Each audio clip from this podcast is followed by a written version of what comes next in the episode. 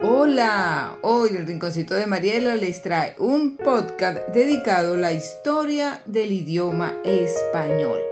Un podcast muy pero muy interesante para que conozcamos de dónde viene nuestro idioma español. Porque déjenme decirles amigos que el idioma español no es igual al idioma castellano. Y aquí en este pequeño podcast nos vamos a dar cuenta de ello. El español o castellano es una lengua romance procedente del latín hablado. Pertenece al grupo ibérico y es originaria de Castilla, reino medieval de la península ibérica. Se conoce también por el americanismo coloquial de Castilla, por ejemplo. Hablar Castilla, entender Castilla, común en algunas áreas rurales e indígenas entre Perú y la Patagonia, pues el castellano se empezó a enseñar poco después de la incorporación de algunos nuevos, eh, digamos, territorios a la corona de Castilla. La segunda es la segunda lengua del mundo por el número de habitantes nativos, es decir, lengua materna tras el chino mandarín y la cuarta lengua en hablantes tras el chino mandarín, inglés e hindú. Y ahora se preguntarán, ¿de qué manera brotó la lengua castellana y cómo llegó a y cómo llegó a ser tan extensamente hablada? Pues España tiene una de las historias más ricas y más largas de cualquiera de las lenguas del planeta. En España se sitúa la península ibérica ubicada en la zona sudoeste de Europa, si bien no era conocida como de España al instante. Sobre el siglo VI, ya antes de la era común, una tribu nómada de Europa Central, famosa como las celtas, se trasladaron a la zona y se mezclaron con los habitantes de la península, los ibéricos. El resultado fue un nuevo pueblo llamado los celtiberos y charlaban una forma que era la lengua, digamos, celta.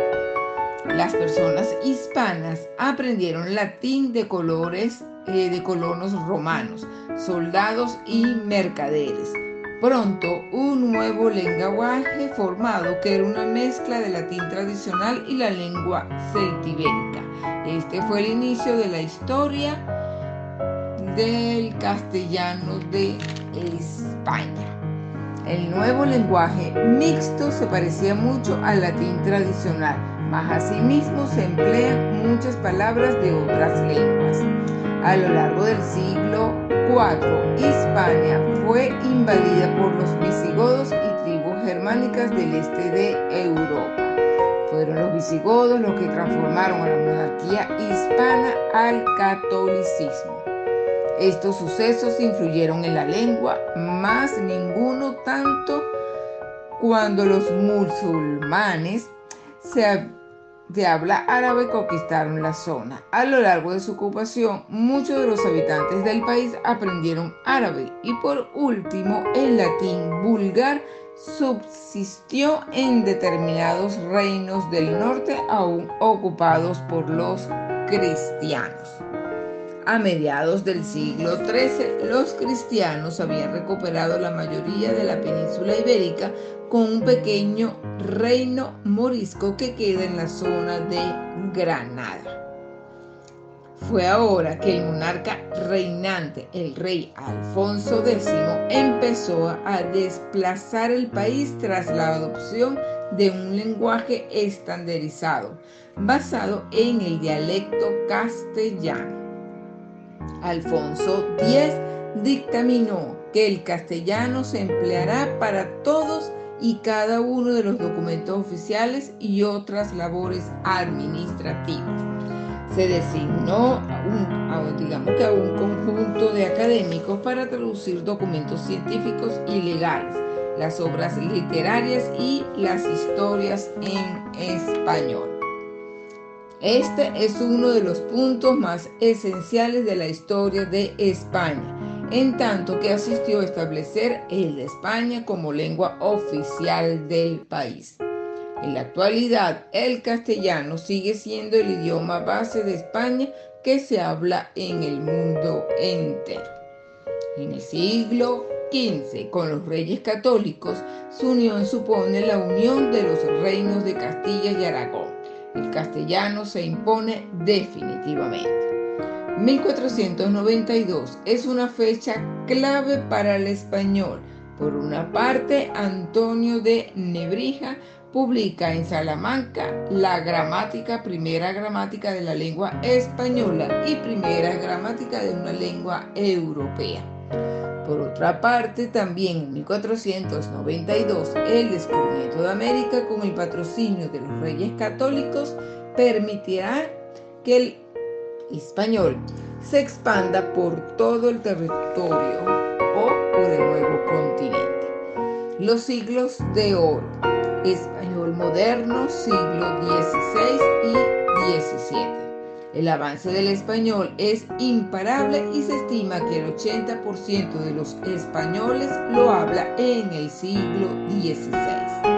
Durante este siglo y en el siglo XVII, la lengua evoluciona y se fija hasta convertirse prácticamente en la que hablamos hoy en día.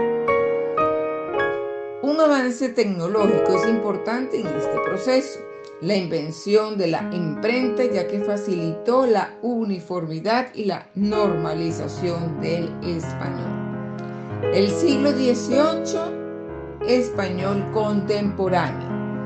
Nuestra breve historia del español llega al siglo XVIII. En 1713 se crea la Real Academia Española con el lema limpia, fija y da esplendor.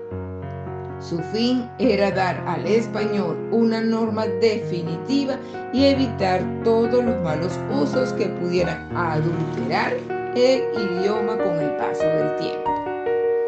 El español de América el español llegó a América de la mano de Cristóbal Colón primero y de las oleadas de colonizadores después. América era un continente con gran variedad de lenguas, las cuales dejarían huella en el español, especialmente en su vocabulario. Espero que les haya gustado este podcast dedicado a nuestro idioma español y continuamos en próximos podcast. Muchísimas gracias.